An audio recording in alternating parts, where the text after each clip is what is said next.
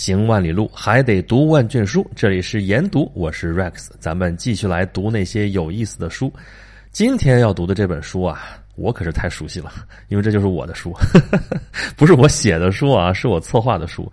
凯撒们的星空下，如果你生在罗马帝国，作者是渤海坤啊，这是我的好朋友啊，是罗马史专家啊，北师大毕业的杠杠的博士啊，现在就在博物馆工作啊。之前是在首都博物馆啊，写这本书的时候他还在首都博物馆，但现在人家已经在宫里行走了啊，在故宫博物院工作。你现在要是去故宫游览，看到有一些展览，有可能就是他策划的。那么，一个罗马史专家写的有关于罗马帝国的书，这能有错吗？不过这本书有些特别啊，我们通常在市面上能看到的讲罗马帝国的书都在讲什么？讲凯撒，讲奥古斯都。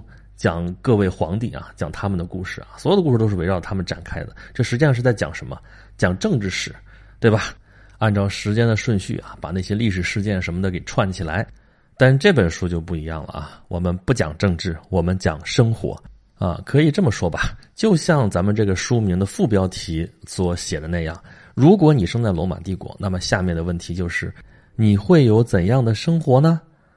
这本书啊，你看出版日期是二零一二年五月份，但实际上我们策划从二零一零年就开始了，两年的时间写一本书啊，说快不快，说慢不慢，书的周期总是有点长的。其实当时这个策划是有点针对性的，针对的是什么？就是当时流行的一个概念，叫做穿越啊，现在好像没那么流行了啊，但是那个时候很火，所以我们这本书当时取的丛书名就叫《硬穿越丛书》，这不是跟风啊，这是反跟风。就是当时穿越的这个套路是什么呢？就是主人公啊，生活在现代，他穿回到过去，在中国的话就穿回到啊过去某一个时代啊，乱世的话就是乱世出枭雄嘛，那主人公就是那枭雄，啊，穿回到盛世呢，盛世开太平啊，那谁开太平呢？就是主人公。那要是一不小心穿到国外呢，啊，就比方说穿到了罗马帝国啊，你就跟凯撒能够并肩作战啊，一不小心建立帝国的就不是奥古斯都了啊，就是这位主人公。所以基本上就是在现实生活当中实现不了的梦想，在穿越小说里边都实现了。穿越回过去就可以呼风唤雨，就可以翻手为云覆手雨，啊，这不就是歪歪吗？你说这可能吗？啊，当然，我问出这句话来，你说就好扫兴啊。那扫兴，咱们就来个彻底的，比方说，我们就出这么一本书，或者说当时想的是一套书，硬穿越丛书。怎么叫硬呢？你就硬生生穿越回去，就告诉你，如果真穿回去了之后，你会有怎样的生活。啊，我们的口号是一切回避现实的穿越都是伪穿越啊！你要真穿回去呢，你要真的硬穿回去呢，你就会看到血淋淋的现实。毫不夸张的说啊，你在现代社会生活习惯了，把你扔回到古代去，你可能连活都活不下来。我们敢说这话可不是吹牛啊，也不是危言耸听啊，底气就来自于这本书里边记述的这些生活的细节。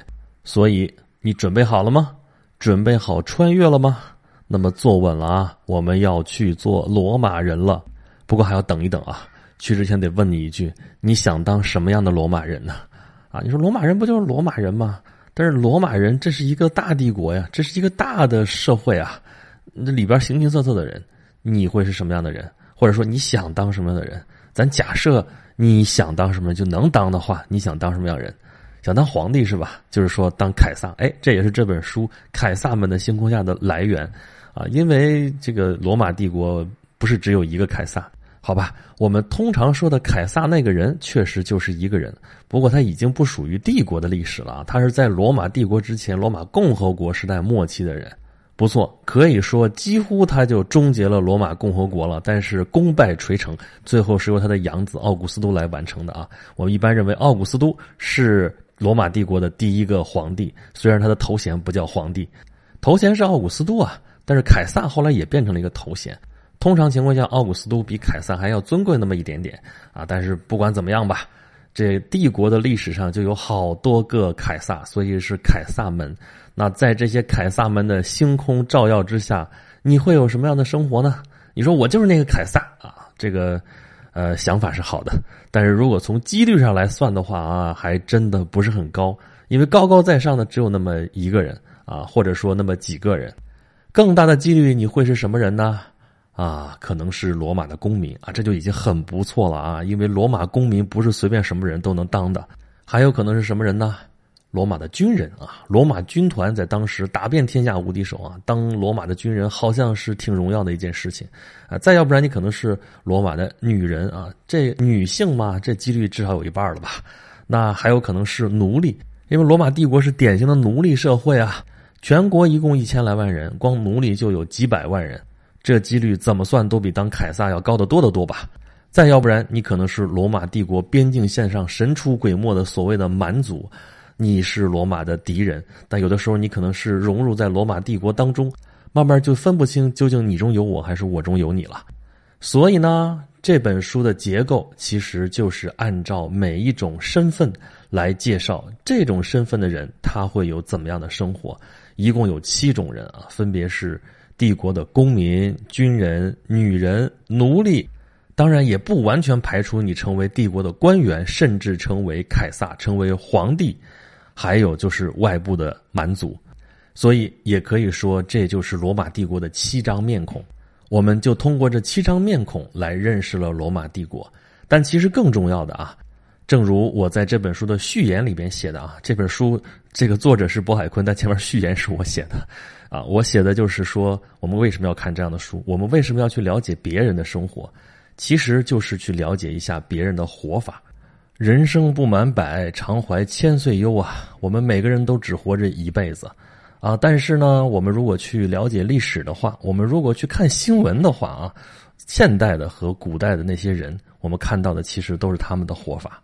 我们老说要开阔眼界，开阔眼界。你开阔眼界，开阔的是什么？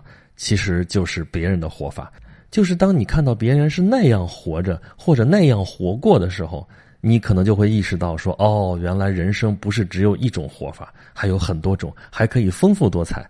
有些活法可能比我这还惨，有些活法可能就跟我差不多啊，那就与我心有戚戚焉。有些活法，哎呀，我的天，这才是真正活过。算是没白在世上走一遭啊！那么看过这么多人的活法之后啊，最终的目的还是怎么过好我们这一生。如果说当初我们这本书有什么野心的话，大概也就是这样吧。那么好，这一期咱们剩下的时间啊，就来说一说这本书的第一章——帝国凡夫的幸福生活。其实这就说的是，如果你在罗马帝国当一个公民的话，你会过什么样的日子？为什么这一章放在前面呢？因为当时设想这本书的读者会是谁？小资、白领、中产阶级，大概吧。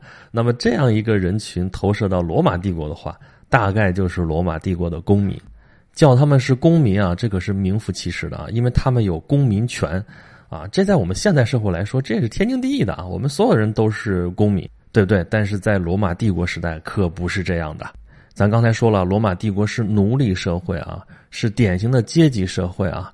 并不是所有的人都有公民权的，有公民权的话啊，这无形当中就比好多人高人一等了。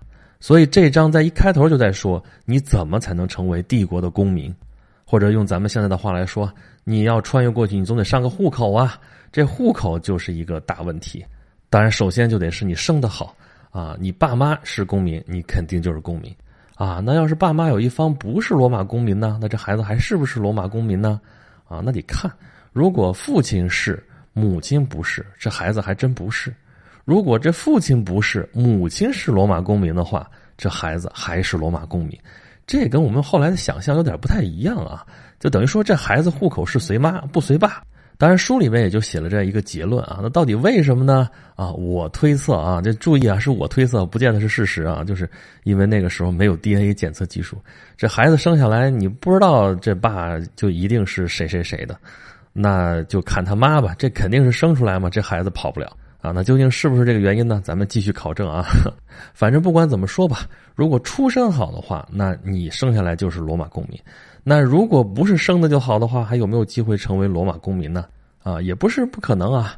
如果你为罗马服兵役，服那么二十五年；如果你立了战功啊，如果你被元首看中了，然后大赦天下，或者说就赏赐给你。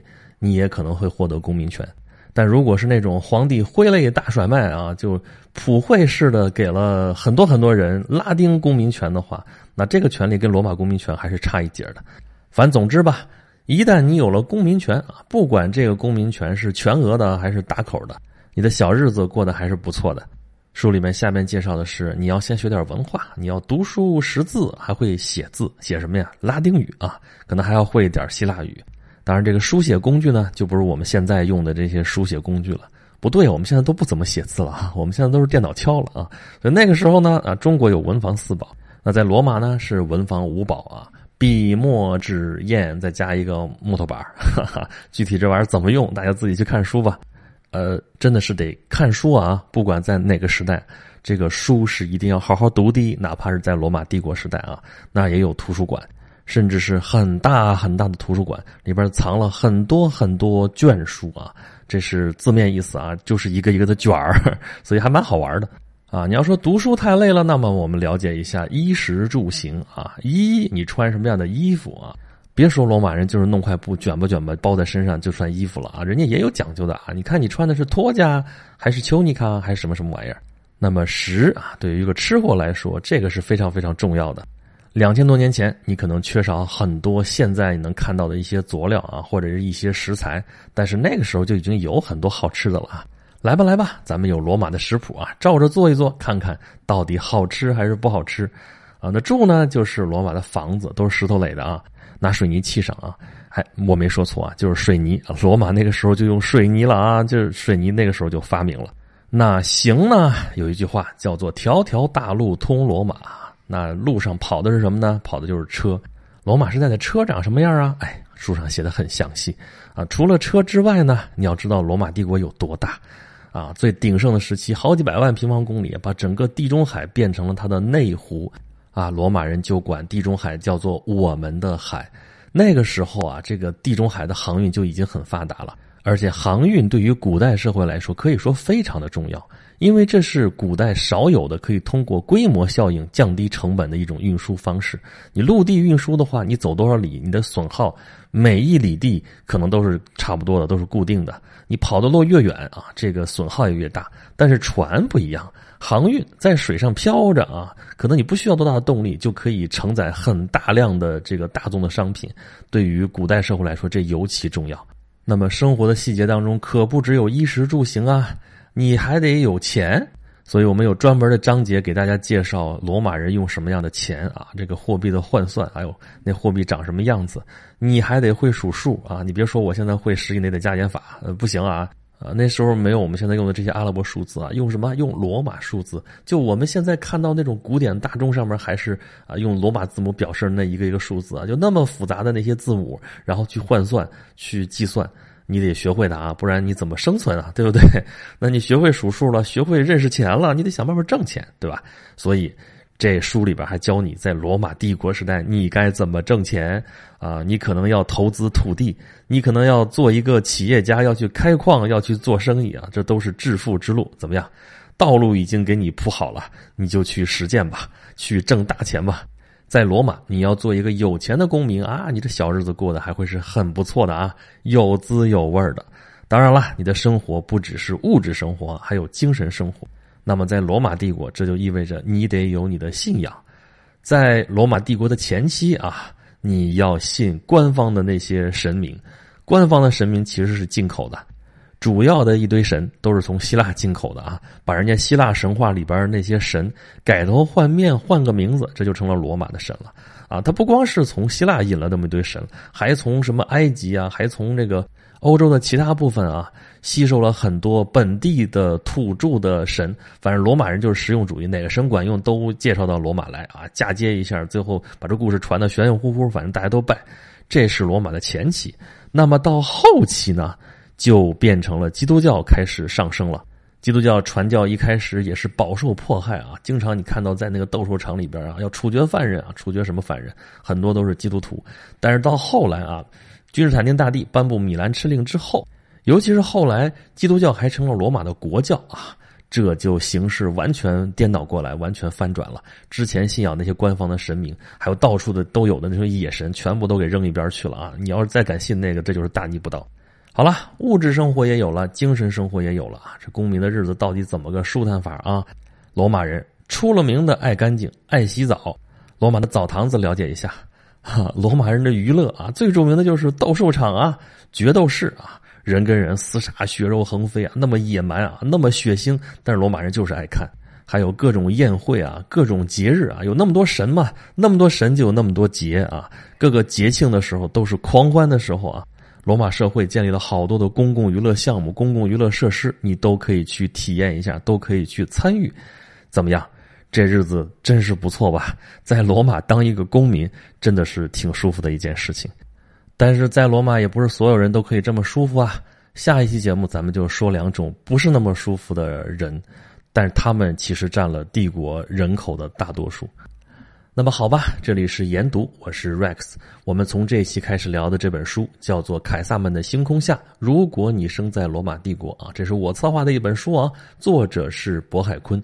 如果大家想要了解这本书的具体内容呢，有一个好消息和一个坏消息啊。咱先说坏消息吧。这本书出版是在二零一二年，但是到现在来说的话，这本书已经绝版了。就是说，你在市面上其实是买不到了啊，可能在什么孔夫子旧书网上你还能买到，但是价格就已经比原价要高好多了。但是你在某宝上你看到的话，是有不少这本书的链接，呃，但其实那都是盗版的，甚至有些卖家会明确的跟你说，说这本书已经绝版了，我现在都是扫描然后给你印的，你看价格也不高，比这原价还要低，那就是盗版嘛，这怎么办呢？我也没辙。那么这本书我一直在谋求再版，但是到目前为止还没有成功。所以，如果大家想看到这本书的纸质版本的话，可能要再等一等了。不过还有一个好消息啊，就是这本书的所有内容，我出了一个语音讲读版。什么叫讲读版呢？就是我不是照着这本书逐字逐句这么念的啊，但基本上按照这本书的内容，用我现在这样跟大家正常说话的这样的方式啊，这样的语速，这样的口气，来给大家把这本书讲读了一遍。啊，那这个讲读的内容从哪儿可以获得呢？欢迎大家关注我的微信公众号，叫做“演讲录”啊，言是岩石的演讲是讲话的讲，录是录音的录，在下面的自定义菜单里边啊，就有一个叫“演讲录”的，你点进去之后，就能看到这本书的那个链接。当然，在底下的那个专题里边也有专门的一个链接。还有就是，如果你在这个公众号里边编辑“凯撒”两个字发出去，你获得的回复就能够告诉你该怎么获得。那么演讲录就是我的公众号了，还有另外一个公众号叫做轩辕十四工作室啊，在这两个公众号里面，大家都可以给我来留言，可以跟我来互动，也可以在里面找到我除了研读之外的其他的节目啊。我这些节目因为从一四年底开始做，做到现在，我那天粗粗的估计了一下，总时长大概得有一百五十多个小时了啊。也就是说，如果大家啊无眠无休的听。从头一直听到尾的话，大概要听一个礼拜的时间了。我就那么能说，没办法。好吧，这里是研读，我是 Rex，咱们下一期接着来讲这本《凯撒们的星空下》。如果你生在罗马帝国。